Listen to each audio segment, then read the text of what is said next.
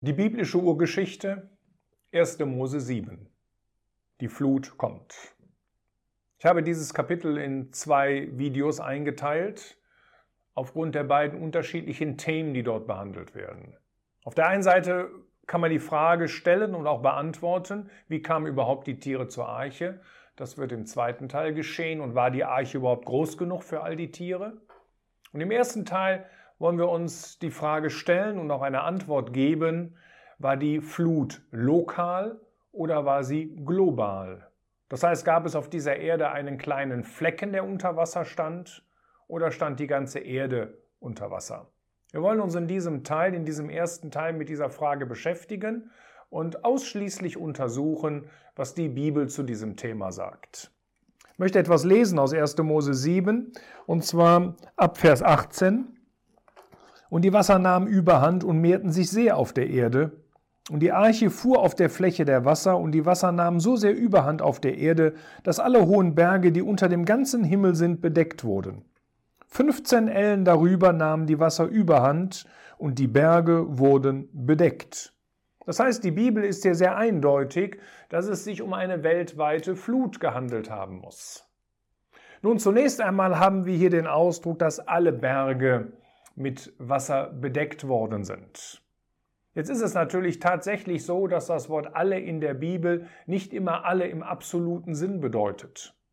Aber hier haben wir nicht nur den Ausdruck alle Berge, sondern hier wird es verbunden mit weiteren Aussagen oder Attributen, die ebenfalls mit dem Wort alle in Verbindung stehen.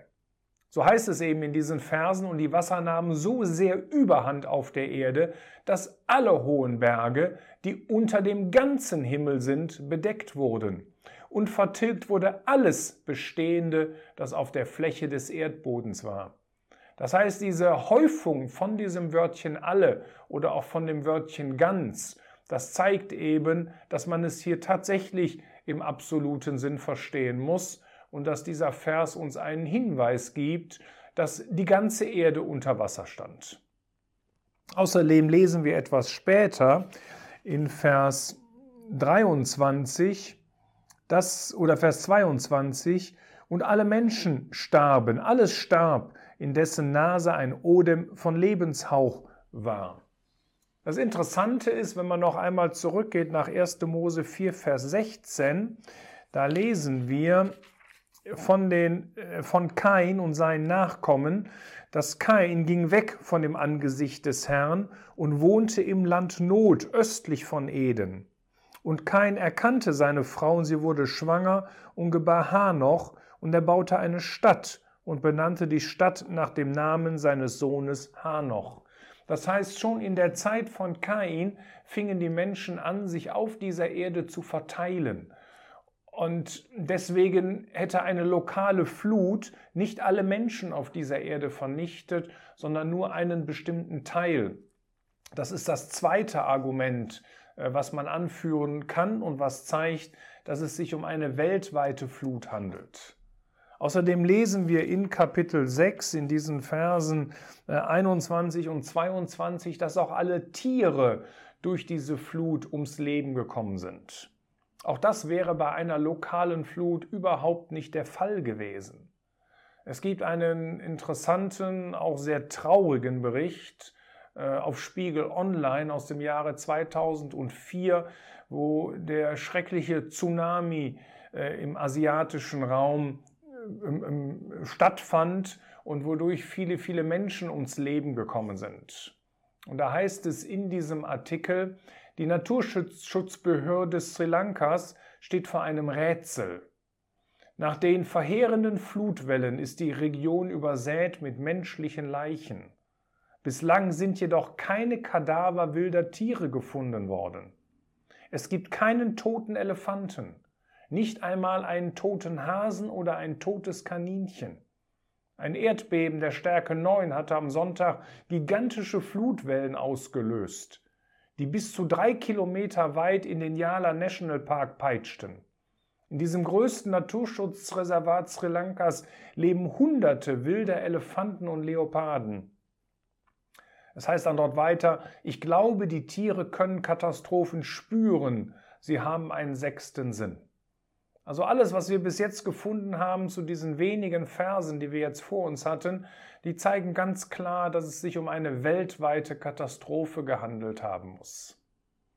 Außerdem lesen wir in 1. Mose 6, Vers 19 und Vers 20, dass Noah Vögel mit an Bord nehmen musste. Und wir lesen sogar in 1. Mose 7, Vers 21, dass die Vögel ebenfalls durch die gewaltige Katastrophe ums Leben gekommen sind. Bei einer lokalen Katastrophe wäre das überhaupt nicht nötig gewesen. Es wäre für die Vögel eine Kleinigkeit gewesen, mal eben wegzufliegen. Aber das konnten sie anscheinend nicht, denn es sind viele, viele Vögel durch die Flutkatastrophe ums Leben gekommen. Und das wäre jetzt das vierte Argument, was wir haben, das uns zeigt, dass wir tatsächlich eine weltweite Flut hatten, äh, jedenfalls so, wie es uns die Bibel beschreibt. Das fünfte Argument ist, dass Noah ein riesiges Boot bauen musste. Und wir haben schon in dem Video davor gesehen, welche gigantischen Maße diese Arche hatte, die ungefähr 150 Meter lang gewesen ist, 25 Meter breit und 15 Meter hoch. Es war ein riesiges Boot. Es wäre gar nicht nötig gewesen, ein so großes Schiff zu bauen, wenn nur eine kleine Anzahl von lokal wohnenden Tieren in der Arche gewesen wäre. Aber dass er ein so großes Boot baute, ist wie gesagt ein weiteres Argument, das dafür spricht, dass es sich um eine weltweite Flut handelt. Dann sagt 1. Mose 7, Vers 19 und Vers 20, das haben wir schon gesehen, dass alle Berge bedeckt wurden. Aber es heißt dort nicht nur, dass alle Berge bedeckt wurden, sondern dass alle hohen Berge bedeckt wurden. Und es gibt es vom Prinzip her nur zwei Möglichkeiten. Entweder war die ganze Erde unter Wasser oder Gott muss ein gewaltiges Wunder hat stattfinden lassen, nämlich dass wir überall auf den Bergspitzen der höchsten Berge senkrecht stehende Wassermassen hatten, wie man das auf dieser Illustration hier erkennen kann. Also auch dieser Punkt, dass die höchsten Berge unter Wasser waren, ist das sechste Argument, das uns zeigt, dass es wirklich eine weltweite Flut gegeben haben muss. In 1. Mose 9 schließt Gott einen Bund mit Noah. Und er sagt dort in Vers 11, und nicht mehr soll alles Fleisch ausgerottet werden durch die Wasser der Flut. Und keine Flut soll mehr sein, um die Erde zu verderben. Und Gott setzt da sogar ein Zeichen an den Himmel, nämlich den Regenbogen, und sagt, das ist das Zeichen dieses Bundes. Aber das Interessante hier ist der Ausdruck, und keine Flut soll mehr sein, um die Erde zu verderben. Wenn die Flut zur Zeit Noahs nur eine lokale Flut gewesen wäre, dann hätte Gott dieses Versprechen zigmal gebrochen. Alleine in den letzten 10, 12 Jahren gab es ungefähr 8, 9 gewaltige Überschwemmungen mit zum Teil bis zu 1700 Todesopfern, nämlich im Juli 2010 bei, über einer, äh, bei einer Überschwemmungskatastrophe in Pakistan. Bei einer Überschwemmung in Thailand im Jahre 2011 gab es über 300 Todesopfer zu beklagen. 2020 bei einer Überschwemmung in Kenia gab es 194 Todesopfer. 2020 bei einem Hochwasser in China gab es 219 Todesopfer. Überschwemmungen in Indonesien und Osttimor im April 2021 ähm, hatten auch leider 200 Todesopfer zur Folge. Und das sind nur mal ein paar Beispiele von den vielen, die in den letzten 10, 12 Jahren stattfanden. Und wenn wir weiter zurückblicken in die letzten 100, 200, 300 Jahre, da haben wir unzählbar viele äh, Flutkatastrophen auf dieser Erde, wodurch leider viele, viele Menschen ums Leben gekommen sind. Also alleine das zeigt uns, es muss sich um eine weltweite Flut handeln, denn sonst hätte Gott dieses Versprechen, diesen Bund, den er Noah gegeben hat, nicht umgesetzt. Ein weiterer Hinweis, das sind die Hinweise jetzt im Neuen Testament. Denn auch dort finden wir etwas über die Flut. Und zwar gibt es eine interessante Aussage von dem Herrn Jesus selbst in Matthäus 24, denn wie die Tage Noahs waren, so wird die Ankunft des Sohnes des Menschen sein. Denn wie sie in jenen Tagen vor der Flut waren, sie aßen und tranken, sie heirateten und verheirateten, bis zu dem Tag, als Noah in die Arche ging und sie es nicht erkannten. Bis die Flut kam und alles wegraffte, so wird auch die Ankunft des Sohnes des Menschen sein. Das heißt, der Herr Jesus weist auf ein zukünftiges Gericht hin, nämlich das auf dieser Erde stattfinden wird, wenn der Herr Jesus wiederkommen wird. Und er wird bei diesem Gericht, und das zeigt uns die Offenbarung an anderen Stellen ganz deutlich, werden alle ungläubigen Menschen, alle Menschen ohne eine lebendige Beziehung zu Gott gerichtet werden. Genauso wie das damals auch zur Zeit Noahs gewesen ist. Und ich hatte eben schon erklärt, zur Zeit Noahs hätte eine lokale Flut ähm, ähm, hätte nicht das Ergebnis ähm, hervorgebracht. Denn die Menschen hatten sich damals schon auf dieser Erde verteilt.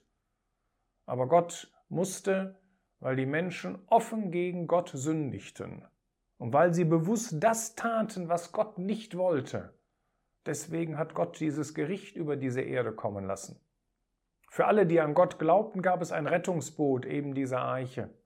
Aber genauso wird Gott noch einmal in der Zukunft, und ich sage das jetzt mal als eine ganz, ganz ernste Warnung, wird Gott kommen, um Menschen ohne Gott zu richten, um ein Gericht über gottlose Menschen auszusprechen. Und da wird es kein Entschlüpfen geben, da wird es kein Verstecken geben vor, das, vor dem Gericht Gottes, Genauso wie das auch damals bei Noah nicht, bei dieser Flut nicht der Fall gewesen war. Gott ist dann ein gerechter Richter, der ein solches äh, Gericht ausüben wird. Ein weiterer Punkt noch zum Schluss sind die Schreiber im Neuen Testament. Petrus schreibt einiges darüber im zweiten Petrusbrief. Das sind äh, ganz interessante Verse, denn er bringt diese Verse in Zusammenhang auch mit der Jetztzeit. Denn was ist das Kennzeichen in der jetzigen Zeit? Das Kennzeichen der jetzigen Zeit ist, dass es Spötter geben werden, die über die Verheißungen, die wir im Wort Gottes haben, spotten. So heißt es in 2. Petrus 3, Vers 3 bis 7 indem er zuerst dies wisst, dass in den letzten Tagen Spötter mit Spötterei kommen werden, die nach ihren eigenen Begierden wandeln und sagen, wo ist die Verheißung seiner Ankunft? Denn seitdem die Väter entschlafen sind, bleibt alles so von Anfang der Schöpfung an. Denn nach ihrem Willen ist ihnen dies verborgen, dass von alters her Himmel war und eine Erde entstehend aus Wasser und im Wasser durch das Wort Gottes, durch welche die damalige Welt von Wasser überschwemmt unterging. Die jetzigen Himmel aber und die Erde sind durch dasselbe Wort aufbewahrt für das Feuer, behalten auf den Tag des Gerichts und des Verderbens der gottlosen Menschen. Er spricht von Menschen, die kommen, die da sind und sie werden nicht erst kommen, sie sind jetzt in unserer Zeit schon da, die spotten über Gott, weil sie die Verheißung Gottes in Frage stellen. Das sind keine dummen Menschen. Das sind Menschen, die die Natur beobachten und die merken, dass jeden Tag die gleichen Abläufe stattfinden. Die Erde dreht sich um die eigene Achse, die Erde dreht sich um die Sonne. Wir haben jeden Morgen einen neuen Tag. Wir beobachten tagtäglich das Gleiche, auch wenn es vielleicht mal verschiedene zeitliche Verschiebungen gibt. Aber vom Prinzip her wäre eine gewisse Konstanz der Abläufe. Und da stellen Sie die Frage, wie kann es dann sein, dass es so ein Wunder geben wird, äh, dass der Jesus noch einmal wiederkommen wird? Wie kann das sein, wenn doch alles so ist, wie es auch am Anfang der Schöpfung gewesen ist? Und dann sagt Petrus, ja, sie haben etwas nicht verstanden. Nämlich, das ist die Macht des Wortes Gottes. Dass damals Gott die Erde aus dem Wasser hervorkommen ließ durch ein Wort Gottes. Das heißt, dass Gott durch ein Wort die ganze Erde erschaffen hat, alles erschaffen hat, die ganze Schöpfung. Und damals auch die Erde für den Menschen passend gemacht hat und zubereitet hat. Aber durch dieses Wort ging auch die damalige Welt von Wasser überschwemmt unter. Nämlich das ist die Flut, die zur Zeit Noahs stattfand, was jetzt eben in 1. Mose 7 wir gerade sehen. Und dann heißt es weiter, und dass die jetzigen Himmel aber und die Erde, die werden durch dasselbe Wort einmal gerichtet werden durch Gott. Es ist immer dasselbe Wort, es ist immer derselbe Gott, es ist immer dieselbe Person, die handelt. Und wenn Gott damals so mächtig war und alles erschaffen hatte, dann war dieser Gott auch so mächtig und hat tatsächlich eine weltweite Flut ausgelöst. Und dann wird dieser Gott so mächtig sein und einmal die Menschen ohne Gott wird er sie tatsächlich richten. Das sind jetzt die Argumente, die uns die Bibel bringt, die uns zeigen, dass die Flut eine weltweite Katastrophe gewesen sein muss. Ich finde nicht einen einzigen Hinweis in der Bibel, woraus ich entnehmen könnte, dass es sich um eine lokale Flut handelt.